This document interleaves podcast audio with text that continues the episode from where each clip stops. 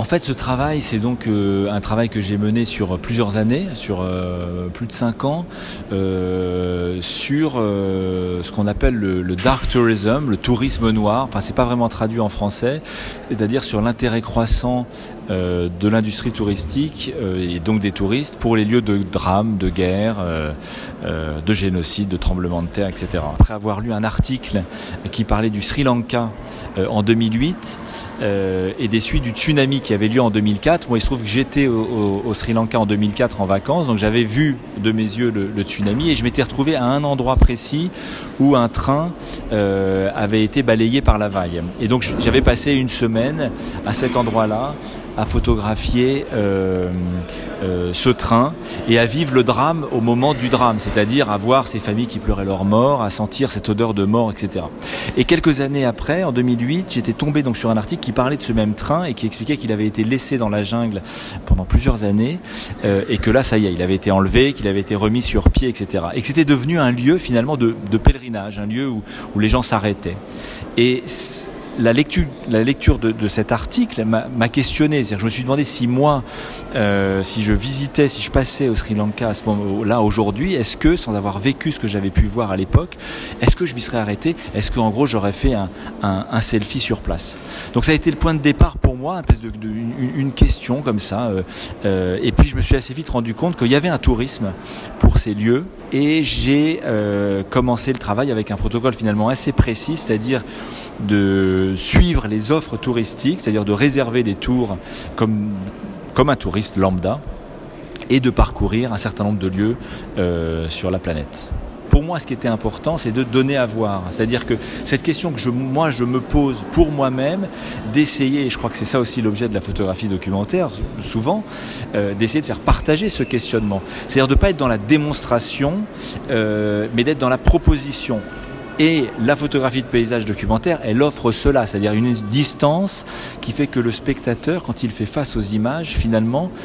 il se retrouve en face du paysage. Moi, j'ai cherché à ne photographier que ce qui était donné à voir. Je n'ai pas utilisé les passe-droits du photojournaliste qui aurait pu aller dans les coulisses de ces lieux-là. Un peu comme si je photographiais finalement une brochure, euh, une offre touristique. Alors avec certes un regard de, de photographe, mais en essayant de respecter euh, la distance par rapport au lieu sans chercher à euh, être dans l'anecdote ou dans la caricature par rapport aux touristes. Et donc il y a assez peu de, personnes sur mes, photos ou si elles sont là, elles ne sont pas reconnaissables, puisque encore une fois l'idée ce n'est pas de pointer du doigt ces hommes et ces femmes qui, partout, qui parcourent ces lieux, mais plutôt de s'imaginer à leur place. Assez vite je me suis rendu compte qu'il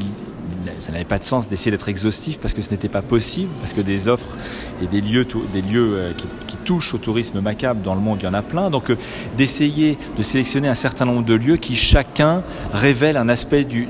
tourisme macabre. Alors soit en effet des lieux liés vraiment à la guerre, au génocide, d'autres lieux liés aux catastrophes naturelles, aux meurtres, euh, et puis aussi dans le panel des lieux qui finalement touchent vraiment un tourisme de la mémoire, un tourisme mémoriel, donc des lieux qui qui finalement sont, certainement nécessaires, et puis d'autres lieux à la fin du spectre qui finalement sont plus, euh, euh, on est plus proche, des parcs d'attractions et de Disneyland, même si on est quand même proche du drame. Alors, je peux en citer deux, trois. Là, dans l'exposition des photonales, il y a par exemple le, à Dallas, le lieu de l'assassinat de, de, Kennedy. Euh, il y a euh, Oradour-sur-Glane, qui est une, qui est une ville euh,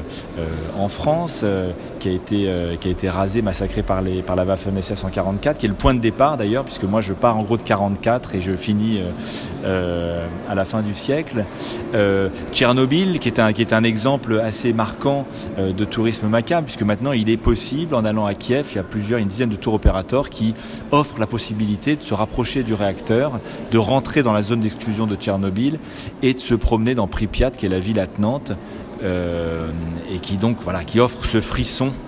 euh, et, ce frisson qui est quand même souvent finalement le lien entre ces différents lieux, c'est-à-dire l'envie de vivre le drame sans le vivre. Il est évident que dans ce spectre, donc qui part d'un tourisme mémoriel qui finalement est respectable, même si parfois il est hors de contrôle, puisque quand on parle d'industrie touristique, on ne parle pas forcément d'historien, et c'est bien le drame souvent de ces lieux-là, c'est-à-dire que le lieu devient la preuve, mais où est l'historien? Et que le touriste en plus qui passe sur place que quelques heures ou quelques jours Est-ce qu'il a vraiment le temps d'essayer de comprendre l'endroit où il se situe, alors même que les, informations qu'on lui donne sont des informations de tour opérateur, et encore une fois, euh, pas d'historien. Et donc il y a des lieux, et je pense notamment à ce lieu, là, il y a quelques photos ici aussi dans l'exposition,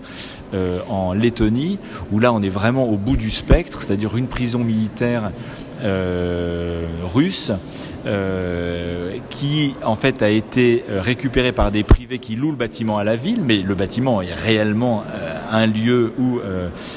qui a une histoire tragique. Et là, les personnes qui s'occupent du lieu offrent la possibilité aux visiteurs de se faire enfermer, c'est-à-dire d'être traités comme des prisonniers pendant une journée, pendant une nuit, avec cette idée que c'est en vivant l'expérience du prisonnier que vous allez comprendre l'histoire. Et des, exemples comme ça, il y en a beaucoup